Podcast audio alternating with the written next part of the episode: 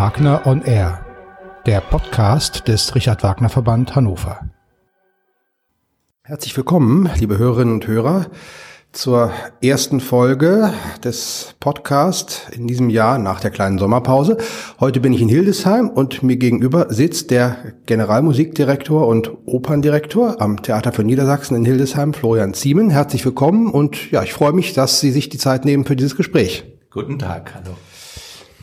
Sie sind seit 2017 hier ja. oder Sie starten jetzt in Ihre dritte Spielzeit hier am Haus. Ähm, wie sind Sie in Hildesheim angekommen? Eigentlich ähm, sehr, sehr gut ähm, und äh, sehr glücklich, weil ähm, vielleicht hat man das sogar bis Hannover ein bisschen gehört. Es gab ein paar äh, Querelen im Vorfeld, also es gab da gab Schwierigkeiten und Spannungen mit meiner im Zusammenhang mit meiner Berufung. Und das ist und da bin ich sehr, sehr äh, glücklich, ähm, wirklich gut vorübergegangen. Wir haben ja eigentlich vom ersten Tag an toll an einem Strang gezogen. Und ich denke schon, dass es uns gelungen ist, wirklich einen äh, neuen Wind hier in der äh, Opern- und Konzertsparte ähm, zu, zu beginnen. Wir experimentieren viel mit dem Orchester. Wir haben uns ein bisschen der historischen Aufführungspraxis geöffnet. Wir haben Barockprojekte gemacht. Wir haben äh, sehr neue Musik gespielt und ähm, äh, ich würde sagen, jetzt äh, bin ich gut angekommen nach zwei Jahren. Ähm, Stichwort barocke Projekte, historische Aufführungspraxis. Ähm, wenn man mal liest, die Auswahl der Stücke, die Sie seit 2017 hier auf den Plan gebracht haben, also es gibt, das noch vorab gesagt, äh, glaube ich in jeder Saison, korrigieren Sie mich, wenn ich was Falsches sage, vier Opernpremieren äh, am Haus. Äh, das ist nicht so viel im Vergleich mit anderen Theatern.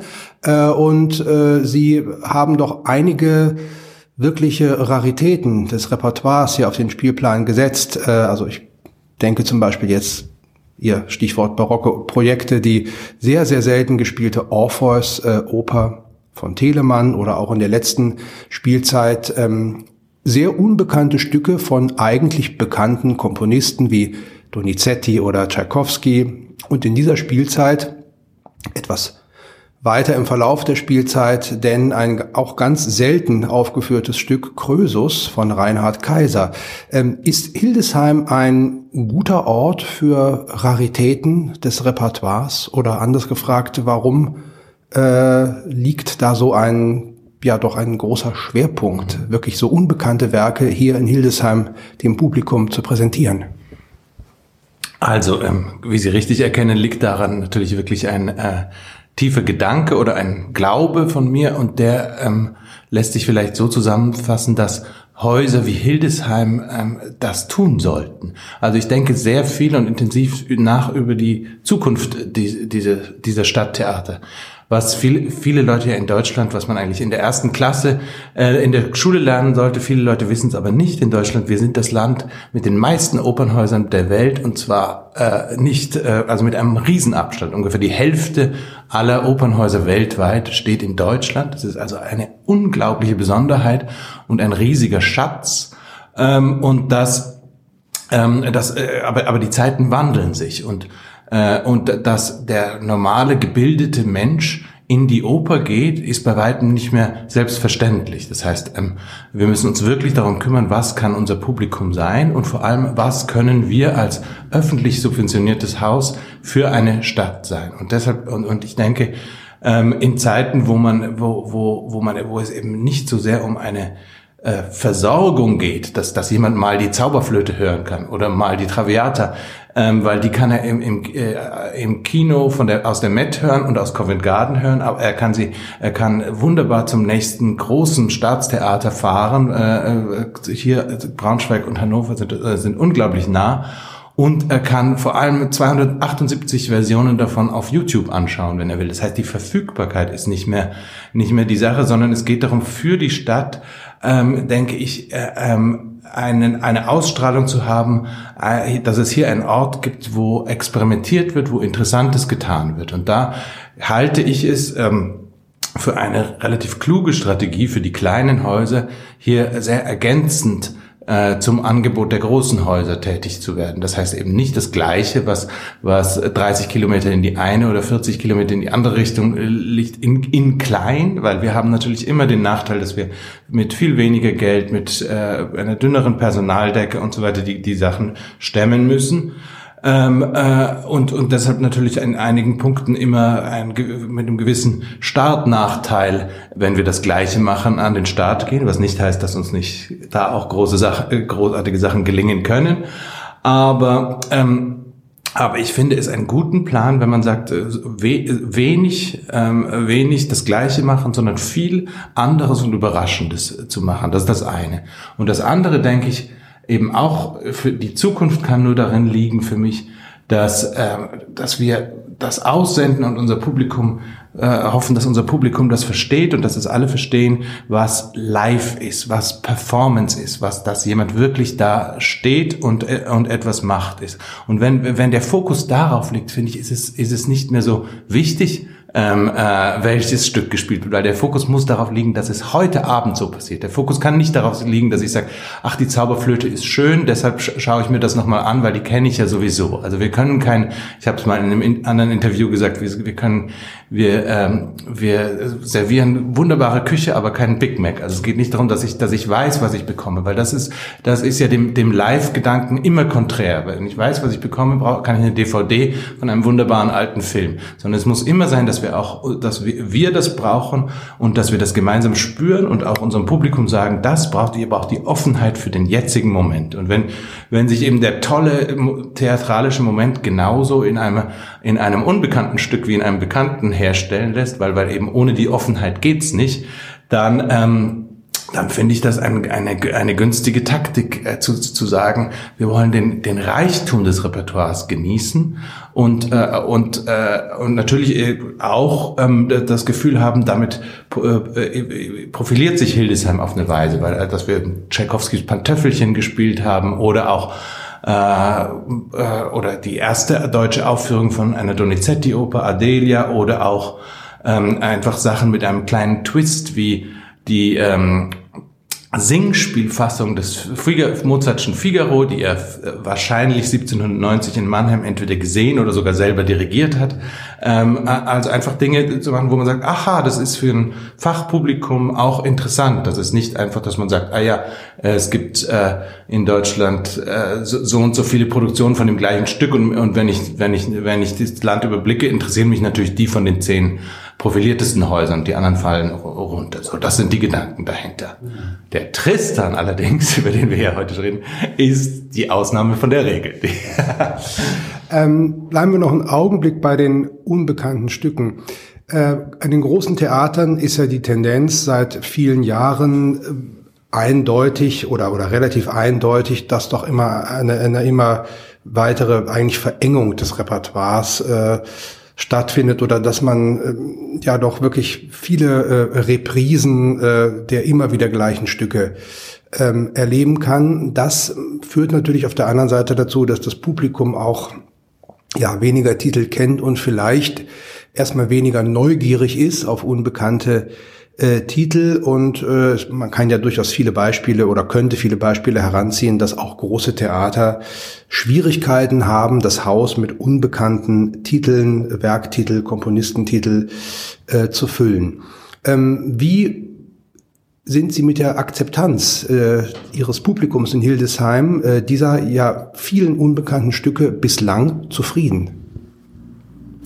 Eigentlich kann ich sagen, dass ich gemessen an dem, was wir uns alles getraut haben, sehr zufrieden bin. Es ist ähm, natürlich so, dass, dass es ähm, ein, ein Vermittlungsproblem quasi an der Kasse gibt. Ähm, die, die eine äh, Sache, die auch noch quasi zur Grundstrategie gehört, ist, dass wir versuchen, wirklich Produktionen zu machen, die alle erreichen. Also dass wir, dass wir in, in der Art, wie wir Theater machen, keine Nische bedienen wollen, sondern da den Anspruch haben, dass es jedem, wirklich jedem gefällt, egal wie, wie vorgebildet oder nicht vorgebildet er ist. Oder auch, für, auch dass wir für Erstbesucher attraktiv sein wollen.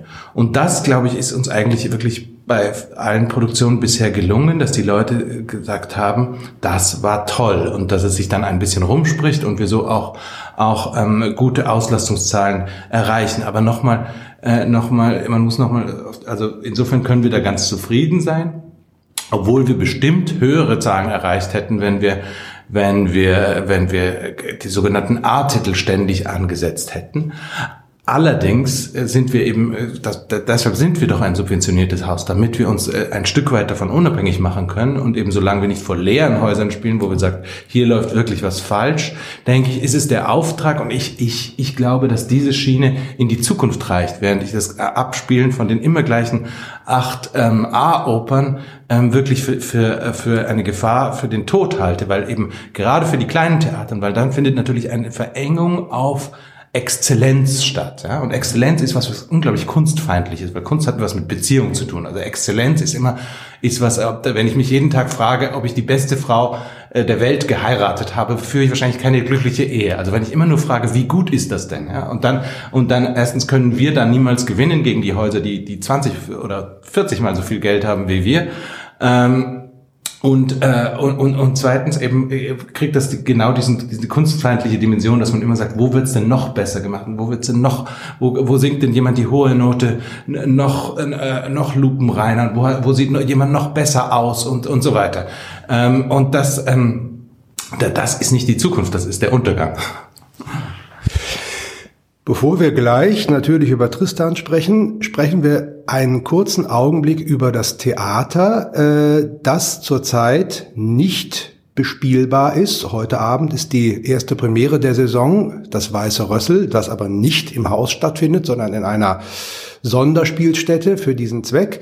Äh, die Premiere von Tristan am 16. November wird die erste Vorstellung nach der, nach dem Umbau, nach der Sanierung des Theaters sein. Was genau äh, passiert im Haus? Also was wird umgebaut, was wird saniert, was wird verändert und was sind vor allem für den oder werden für den Zuschauer, für das Publikum die offensichtlichsten Veränderungen sein? Genau, Tristan ist die feierliche Eröffnung. Wir klopfen alle auf Holz, dass das, dass das gut geht. Der Bau ist, äh, ist einigermaßen im Zeitplan, aber es ist noch nicht so, dass man total Entwarnung geben kann. Also wir, wir sind alle doch ein bisschen angespannt, dass das, dass das zu halten ist, dieser Termin, und der Tristan wirklich herauskommt und ähm, eben eine glanzvolle mit einem diesem monumentalen Stück und mit einem in Hildesheim noch nie erklungenen Stück wie die Eröffnung feiern können. Der Grund für den Umbau ist eigentlich ähm, vor allem der Brandschutz, also wir haben den machen müssen. Ähm, und bei der Gelegenheit, also der, der Umbau betrifft vor allem äh, zum allergrößten Teil den Zuschauerraum. Das heißt, ähm, die Ränge wurden abgenommen, äh, brandschutztechnisch saniert und wieder, wieder dran gemacht. Bei der Gelegenheit sollte verbessert werden. Ähm, bei uns ein, ein ganz großes Manko war, dass wir keine Klimaanlage, sondern nur eine Belüftungsanlage. Das heißt, im Sommer wurde es unglaublich heiß. Es gab immer mal wieder, dass Leute ähm, äh, Kreislaufprobleme hatten. Jetzt gibt es eine Klimaanlage, das heißt, äh, man wird äh, besser atmen können. Ähm, man soll besser sitzen können, weil wir neue Stühle haben. Die alten waren einfach äh, langsam ähm, äh, hatten zu viele, waren zu viele kaputt. Wir haben neue Stühle, die natürlich auch unter akustischen Gesichtspunkten äh, neu designt wurden und, äh, und hoffentlich bequemen Sitzkomfort bieten und äh, modern sind.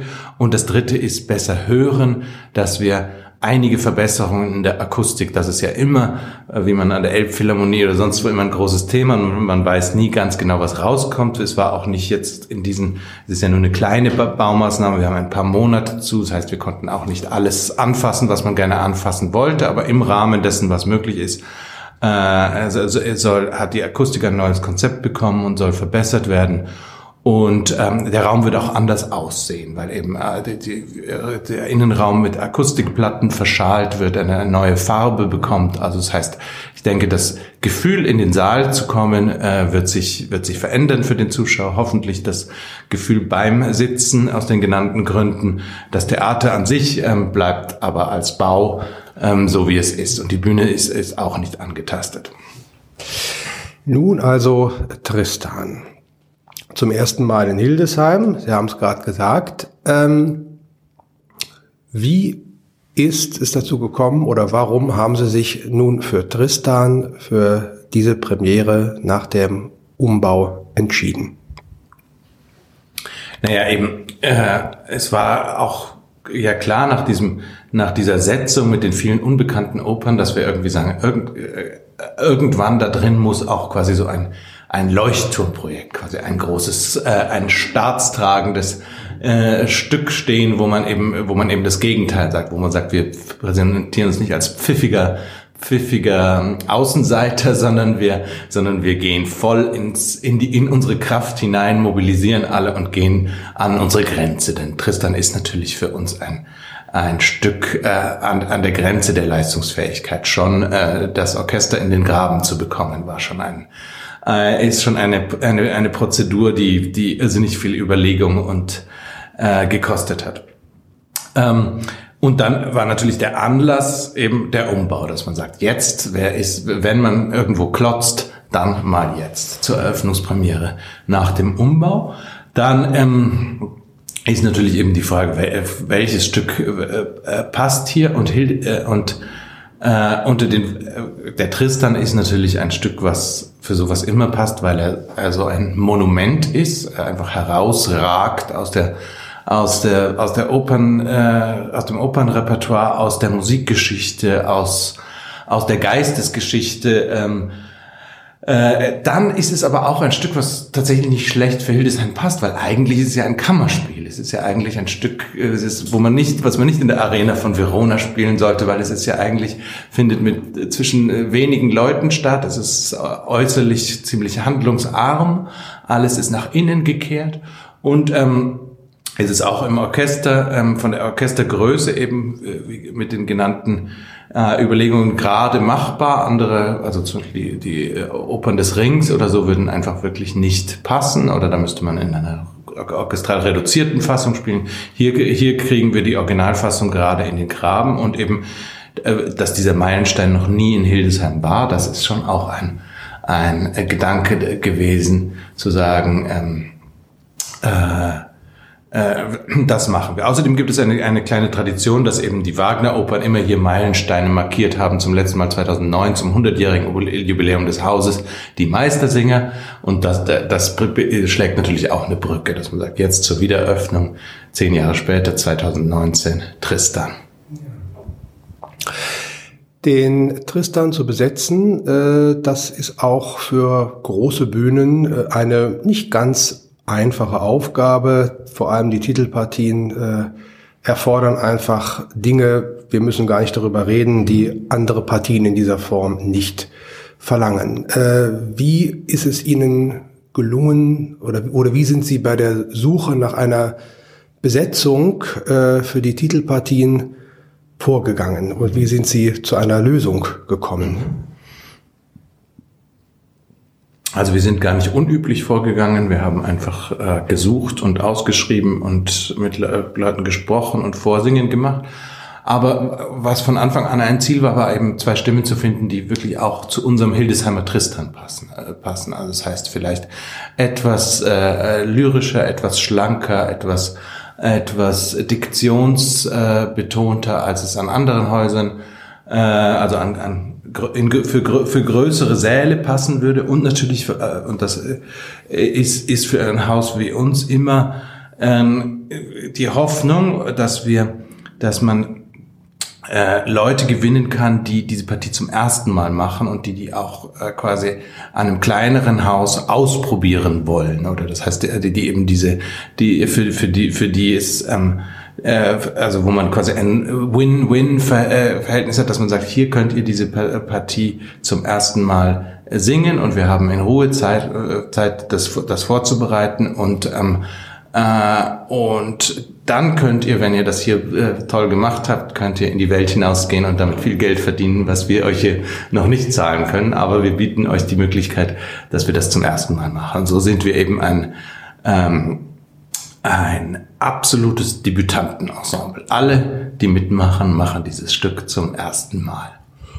Und äh, was wir nicht unerwähnt lassen sollten, äh, und das ist, denke ich, äh, gerade für ein Haus mit ja relativ kleinen einem kleinen äh, festen äh, eigenen Ensemble nicht unbedingt selbstverständlich, dass abgesehen von den Titelpartien die drei anderen größeren Partien, also Brangäne, äh, König Marke und Kurvenal, ja immerhin auch aus den eigenen Reihen besetzt sind. Das äh, ist ja eine Sache, da können Sie ja durchaus auch ein bisschen stolz, denke ich, darauf sein, ja. über diese Möglichkeiten zu verfügen. Ja, das denke ich auch. Das war auch mit allen quasi ein Herantasten und Ausprobieren, ob, ob diese Partien zu stemmen sind. Und es ist bei allen dreien ähm, erfolgreich ausgegangen, der, der, der Test. Und wir haben uns dazu entschieden, dass, äh, eben alle Partien sind mit Ensemblemitgliedern besetzt und das ist wunderbar. Ist natürlich auch wichtig für die, wir hätten jetzt keine Eröffnung des Hauses machen wollen mit äh, unter Ausschluss unseres Ensembles. Das wäre auch schade gewesen.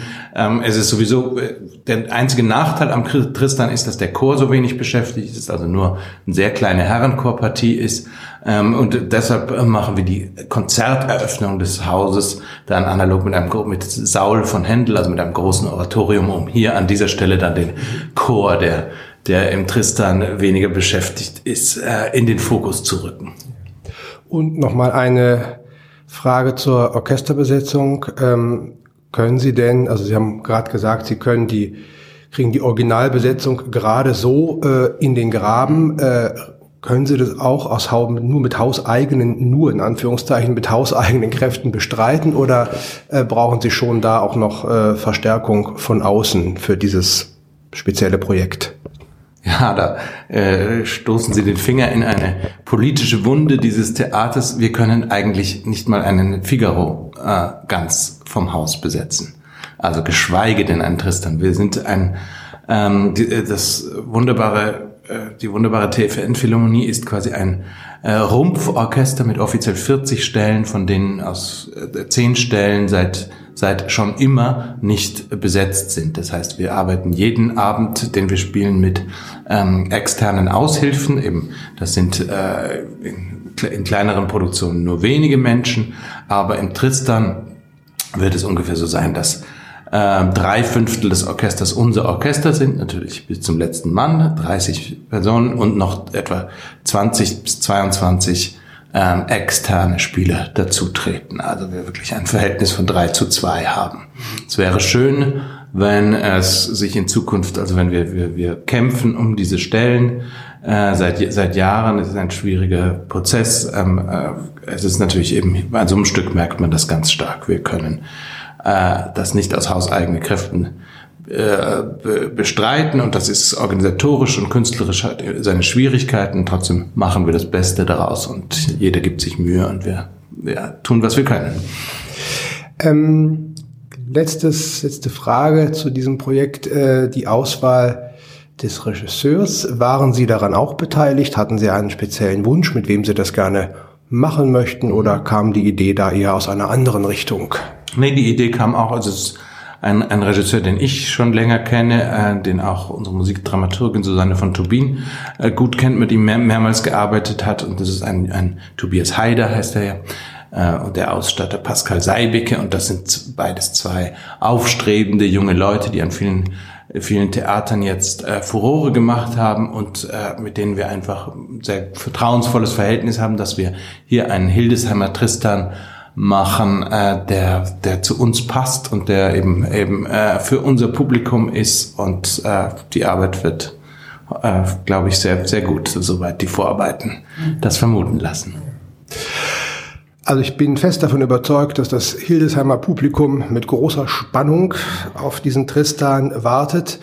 Wir in Hannover sind auch sehr gespannt, wie es werden wird. Äh, und wer noch ein bisschen mehr, vielleicht Details über den weiteren Verlauf des Projektes erfahren möchte, hat ja die Gelegenheit, denn am 23. Oktober nochmal äh, unseren Jour fix zu besuchen, an dem Sie da sein werden und uns nochmal live äh, nicht nur über den Tristan, aber natürlich auch nochmal darüber erzählen können. Für heute Ganz herzlichen Dank für das Gespräch. Ich bin wirklich neugierig, wie es werden wird und freue mich auf das weitere Gespräch im Oktober. Also für heute ganz herzlichen Dank für das Interview. Vielen Dank.